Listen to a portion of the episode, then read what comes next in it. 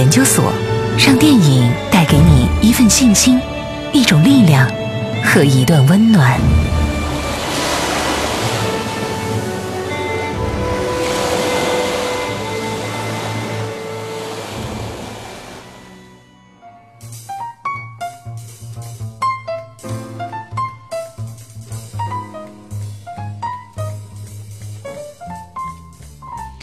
半点之后，欢迎大家继续锁定 FM 八八二成都故事广播 Hybrid Radio，为您准时敞开大门的电影研究所，我是依然。您现在锁定收听的是四川唯一一档专业的广播类电影节目。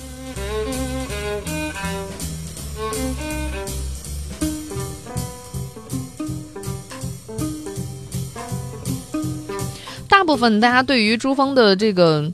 幻想都只停留在幻想，觉得自己的身体是做不到的啊！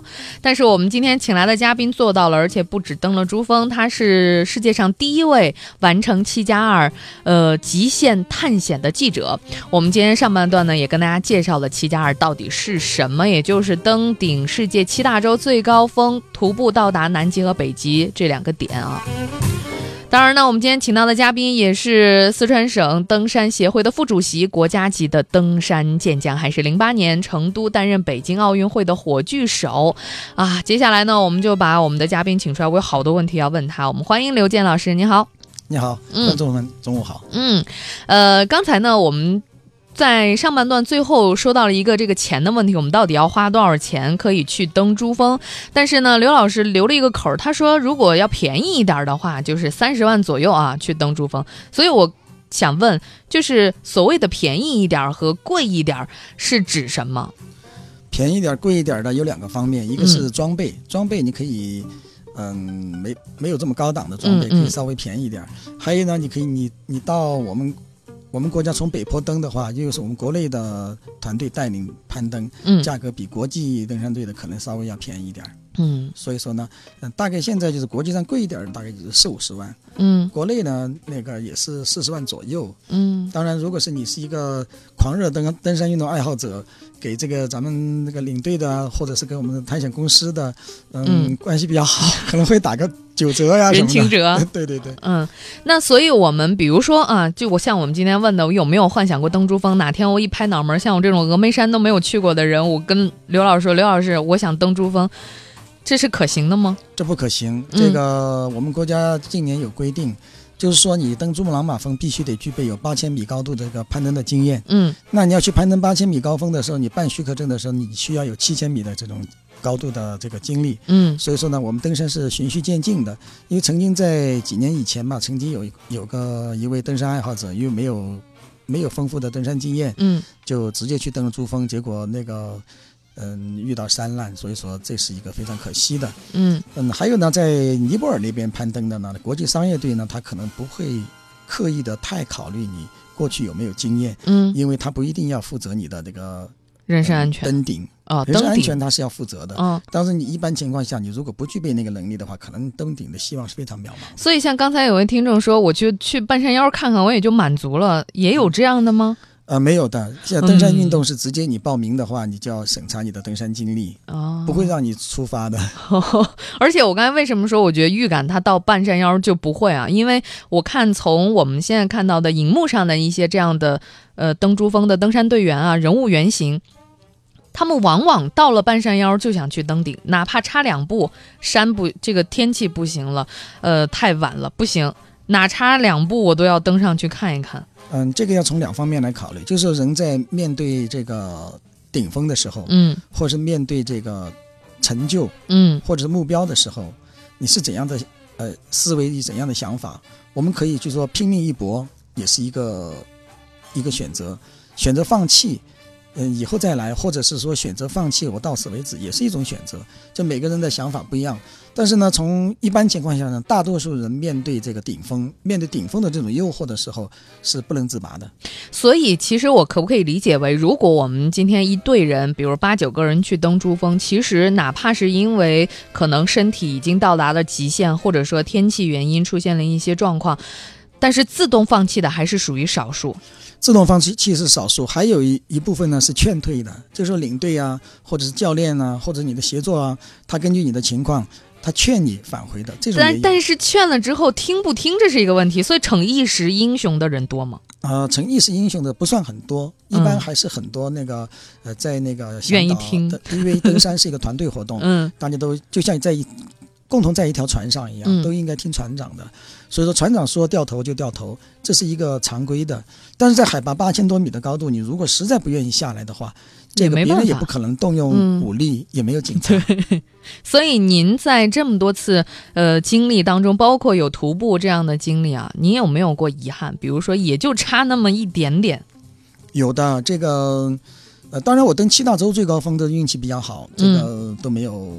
没有遇到过多的这个情况，嗯，但是我在登一些其他的山峰的时候，呃，面对山雪山顶峰就在眼前的时候，也有放弃的时候。比如我登成都的第一峰的时候，嗯，我就有四次没有登顶的经历，我是第五次才登上去的。每一次是因为什么呢？各种原因，有装备准备不充分，就装备以前认为两百米绳子就够了，后来发现四百米绳子才够，嗯，这个这个是一个。还有呢，就是。突然遇到遇到那个很很大的暴风雪，嗯，那个沿途的积雪很高也很厚，这种也有放弃的。所以说这种条件。嗯，当不具备登山这个登顶情况的时候，我基本上还是选择下次再来。嗯，现在呢，大家可以到影院去看到的一部电影《绝命海拔》是根据当年登珠峰的一起非常严重的事故而改编的电影。那这部电影呢，也是根据一本书，这本书叫做《进入空气稀薄地带》，由它而改编而来的。这本书的作者呢，乔斯·克拉考尔也是当时这起事故当中的亲历者，最后当然他是活着回来的啊。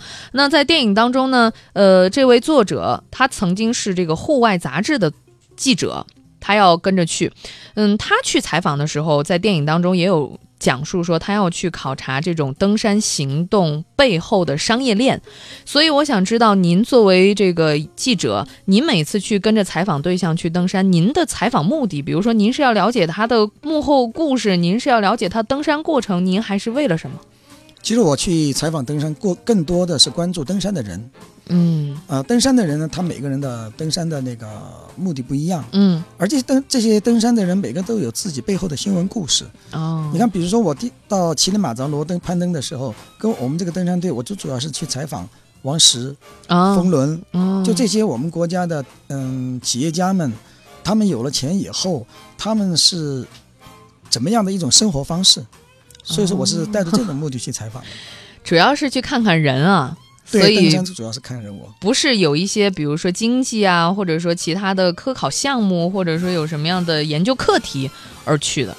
大部分是这样我嗯，我嗯，作为我采访的时候，我主要是采访的是人嘛。嗯。所以说，我觉得我去登山的目标还是呃，采访这些攀登者。嗯，对于攀登者过那个背后的这些商业目标啊，嗯或者是运营模式啊，我。我关注的不是很多，所以有些人就说不去攀登珠峰有很多理由，但是攀登珠峰呢是一个不太理性的行为啊，是欲望战胜了理智，而且也有人说说攀登啊登山它是一个暴露人性、暴露真实本性的一个过程。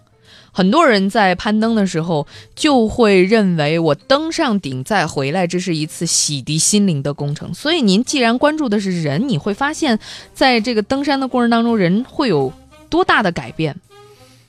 呃，别人的改变我不清楚，对我就知道我对我自己的改变，因为我过去的我的性格呢，可能是棱角比较分明一点，嗯，但通过不停的登山以后吧，我会变得棱角磨的。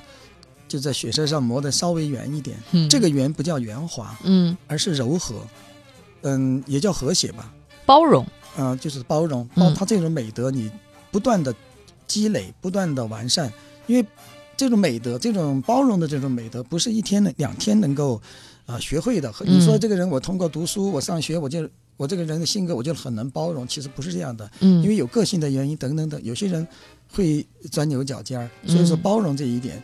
对于我来说，我是从登山这个过程中逐步逐步完善的。嗯，呃，在电影《绝命海拔》当中，他们定在了五月十号这一天登顶，因为觉得这一天从经验上来看天气是不错的。您还记得吗？您是哪天登的顶？我是五月二十二号登的顶。因为登珠峰是这样，它有那个有很多个天气周，嗯，就说那个好天气，它不是说呃会持续很长时间，嗯，但是呢那个坏天气也不是会很也不会是很长时间，大概呢就是一个礼拜左右，因为我们登顶的冲顶时间大概也就在三天三天到五天，所以有个三天到五天之间的时间，大家都不愿意放弃这个叫窗口期。嗯，就他们选择十号，可能是那个天气预报，嗯，预报到十号可能有窗口期。嗯，而我们当时预报的是十七号开始有个窗口期。嗯，所以说我们是五月二十二号登的顶。所以一般人在知道您这样的经历之后，往往都希望听到一个非常曲折的故事啊，跟我们讲讲你在这个过程当中经历了如何的艰险，经历了怎样的天气变化。但其实好像也没有，您登这个七大峰的时候都还比较顺利。呃，其实这样的，呃，我经常跟大家交流的时候，我经常这样想，或者是也也跟别人这样说的。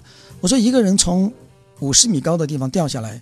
和五千米高的地方掉下来，和八千米高的地方掉下来，结果是一样的。嗯，就是你啊的时间一个长一点，一个短一点。对，那就是说我在攀登七大洲最高峰的时候，这些山有高有有低，嗯，有些地技术难度高一点，有些技术技术难度短一点。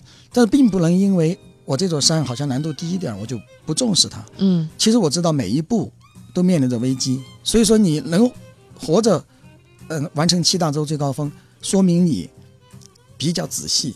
就是说比较，嗯，怎么说呢？也就是你准备工作做的比较好，嗯，不单纯是运气比较好，就是说你每你每一步走的相对来说比较踏实。嗯，之前呢，您在一次分享当中说，带有这个观众问您说，哎呀，您经历了怎样的困难啊？您最困难的一次您记得吗？我记得您当时说了一句话，说每座山都很难，反而珠峰好像是比较容易的。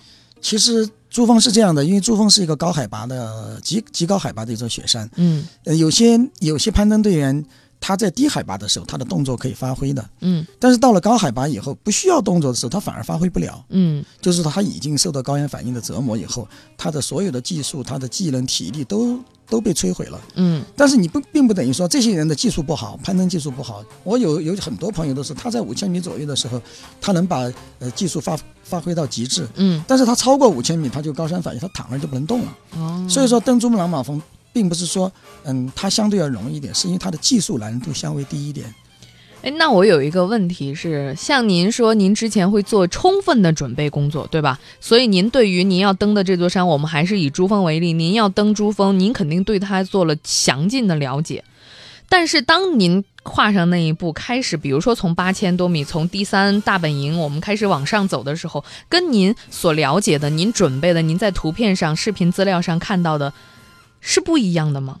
啊，是一样的，一样的，是一样的，而且就是说，嗯，比我在资料上看到的可能还要严酷一点儿。嗯，因为我遇到了一些情况，我出去不久的时候，我的头灯就不亮了。嗯，因为我头我忽略了一个细节，因为我的头灯是在头一天晚上我借给了。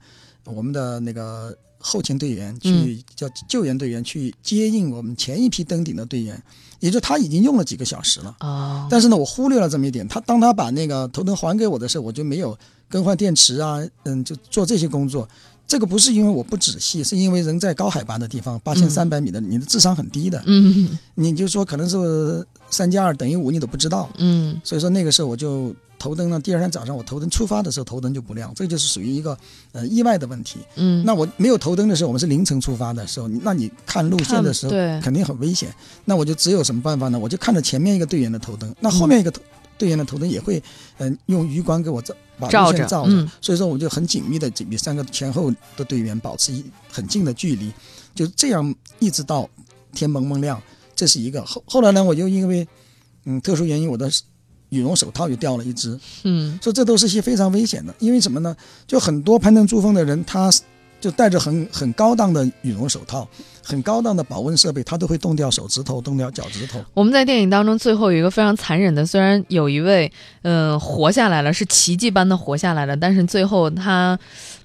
现实当中呢，他手是没有了的，鼻子也是没有了的，因为他完全冻的。我们在电影当中看到了，经过美化或者经过艺术化了之后，他那个指头冻得非常的粗，简直就是完全不可想象那个样子。对，因为冻伤吧，他他要起起水泡，嗯，然后手指头会冻得很粗。哎，那所以您掉了一只之后，那只该怎么办呢？嗯，我那我我就是这样的，我就因为我只有一只手套了，就是。里边有个很薄的并指手套，外面掉的那个是羽绒的那个并指手套，然后手上戴的是分指手套。那我只能用一只手去操作，操作的时候我就用那个没戴手套的手去操作，因为那五个指头嘛，它是分指的，操作起来比较方便一点，拉上升器啊、下降器啊、过铁锁呀都很方便。嗯，但是做完了这个运动，这个这个技术操作以后呢，你马上按理说就应该马上把羽绒手套戴上。嗯，那但是我现在没有，没有我怎么办呢？当我这个一只手冻得已经感觉到那个刺骨的疼痛的时候。那我就先把这个羽绒那个病指手套也取下来，嗯，然后把手放在脖颈里面，因为只有这个呢是暴露在外面的，把伸到贴近皮肤的地方，就把这个手烤暖和，烤暖和以后呢，再把这个手套戴上，再把左手的手套挪到右手的手套上，然后用左手去操作，就这样来回的倒。所以其实比我们想象当中的，比如说你之前做准备看资料，它是那么的美，但真正体会起来，并不是只有美。它风平浪静的时候是美，你看着图片的时候是美。这很像很多人，比如说我要出去旅行，我今天的旅行目的地是海边，我看着那个资料，哇，好美啊！然后，哎呀，自己还有那个房间里的游泳池，但很多人回来之后会遗憾说。我去看了真正的那个地方，那片海并没有图片上的那片海美，所以这是很多人的一种遗憾，好像觉得那我还不如不出去，我看看图片好像要更好一些。嗯，这是一个一个很明显的一个现象。嗯，我记得我曾经在那个秘鲁看那个纳斯卡大地画的时候，在飞机上的时候，我们的我们这个团体的人都拿着照相机去拍那个纳斯卡的大地画。嗯。那个我们的飞行员他就跟我们说，嗯，回头他跟我们说，他说我建议你们不要拍，他你们拍的再好都没有我们这儿的明信片好，明信片拍的好。我我建议你们呢用心去感悟，感悟古人留下的这些这些遗迹。那在我们其实，在登山的过程中也是这样的。嗯，其实我们在登山的这个过程中，尤其是在极度的高峰的时候，极度的人极度疲极度的就是说体力透支的时候，你是没有心思去。观赏这个风景的，你更多的是想怎么样活下去，怎么样爬上去。所以您看到的珠峰，您眼中的珠峰，跟我们在荧幕上看到的是真正的不一样。我们看到的可能是更加的全面，可以这样说吗？更加全面，还有心思去欣赏。但是您就专注于我现在脚下走的每一步。对对对，我们不是有一句话吗？叫做“不识庐山真面目，只缘身在此山中”。嗯，其实我们刚到珠峰的时候。在珠峰山脚下的时候，珠峰是非常的美的。嗯，因为我们在珠峰脚下待训练的时间非常的长，嗯，大概将近两个月。哦，两个月的上上下下，你每天看到不同的珠穆朗玛峰的风景，那是非常的漂亮的。嗯，但是当你，哎，身临其境，嗯，到了接近顶峰的时候，那恶劣的自然环境，那种狂风，我们有一天遇到暴那个暴风雪的时候，那个风可以把那个很粗的绳子一直吹起来，挂在天上不掉下来。我们的帐篷里面住两个人。那个也是防风雪的帐篷，加了防风网，住两个人在里边，那个帐篷都不会吹吹吹下去。哇，在这种环境下，你你无心去欣赏大自然的美，也不无心去欣赏大自然的壮阔，大自然的这个。神奇。那电影《绝命海拔》反倒给了您一个很好的机会，您可以像观众一样坐在影院去欣赏、去看他登山旁边那座山，然后的那些雪是什么样子。所以，来跟我分享一下您看完《绝命海拔》这部电影之后的您的感受。其实，在看这个《绝命海拔》这个过程中的时候，其实有几几处我的我都是，嗯，想掉泪的。嗯，就那种感觉，其实但是我忍住了。我觉得那个，嗯。我不是一个很喜欢掉眼泪的人，但是我确实，我有几几次我都，嗯，感动，呃，很感动，而且就是那种有身临其境的感觉，因为这种三 D 的效果，它就是让你感觉有身临其境，你能感觉到那个暴风雪是扑面而来，嗯，就像我们在登山的时候那种感觉，所以这个时候，那个心里边是感触特别的深，而且，呃，尤其是对话的那种情节，就是说那个他在遇到特别大的困难的时候，也就是说生命。将终结的时候，他跟他的家人的那种对话，嗯，因为我们在攀登的过程中，其实说，呃，想的是每一步，每一步下一步怎么走，嗯。想的是更多一点儿，呃，想家里面的什么事儿的时候，想的更少一点儿，嗯。但是当我回头再看这部电影的时候，我就觉得有很多很多的感触，嗯，所以说有流泪的感觉。您是忍住了，坐在我旁边的那位大姐，就是从他们开始登顶。登顶前给妻子打电话，然后就开始哭，然后包括中间的一些电影当中的高潮部分啊，电影当中的生离死别啊，电影当中的一些抉择啊，包括回来之后，嗯，在机场啊能够把亲人迎回来，我旁边那位大姐就一直在流泪，一直在流泪，然后我另外一边的那位大姐就一直在感慨：“哎呀，折腾啥子嘛？” 这，所以这这人跟人还是真是不一样啊。所以您觉得这部电影如果让您打分十分的话，您会打几分？这部电影我觉得它从视觉效果上来说应该分开打分。嗯，分开打分。从情节上来说呢，它可能打六分。嗯，呃，从那个视觉效果和视觉冲击力上来说呢，我觉得可以打九分。九分。哎，因为它的那个是过去我。因为我之前我看过一部，就是这个背景，这本书为背景，嗯，以这这个山难为背景的一个电影，嗯，那个电影呢和这个电影比较来说，它的视觉冲击没有这部电影强，嗯，但是那部电影的情节安排和它的对元素的尊重要细一点，嗯，所以我估计您看的之前那一部可能是。八千米死亡线啊，或者说最狂野的梦想之类的这样的电影，它可能是纪录片或者半纪录片式的，所以它可能在于人的关注，或者说更加的人性之间的这种纠缠会更加的丰富。但是对于景，因为它毕竟是个纪录片，它没有那么多的艺术渲染。对对对，他那个时候的拍摄手法也不一样。你看这个三 D 的，它有，嗯，我觉得它那个航拍也是很震撼的。嗯，那个时候也没有这种航拍的这种效果。这这个航拍它是怎么拍出来的？我确实不知道。嗯，因为我在我我的印象中，大概好像对珠穆朗玛峰做航拍的，嗯，好像只有一次。现在他怎么做出来的？可能是我通过各种现在的科技手法做了一个立体的呈现，但是这种效果非常的非常的好，非常的感有有那种真实感。所以我可以理解为您会向大家推荐《绝命海拔》这部电影的效果，三 D 效果。呃，但是呢，您对于这部电影它的剧情或者人物塑造是嗯保留意见的，可以这样说吗？呃，对对对，还有它有些其实还有一些硬伤。比如说，他这个很多情节都不戴眼镜，都不戴墨镜。嗯，因为在这么高的海拔上，这个雪地里，如果不戴眼镜，有两个原因：一个是容易雪盲，还有一个上面的风这么大，这么寒冷，你不戴护目镜的话，呃，是不可以想象的。原因有一个，导演也说了，为什么不戴呢？因为不戴，我才能够看清楚演员的脸。对对对，因为那一部以前曾经有个《垂直极限》那个电影的时候，曾经导演就说过。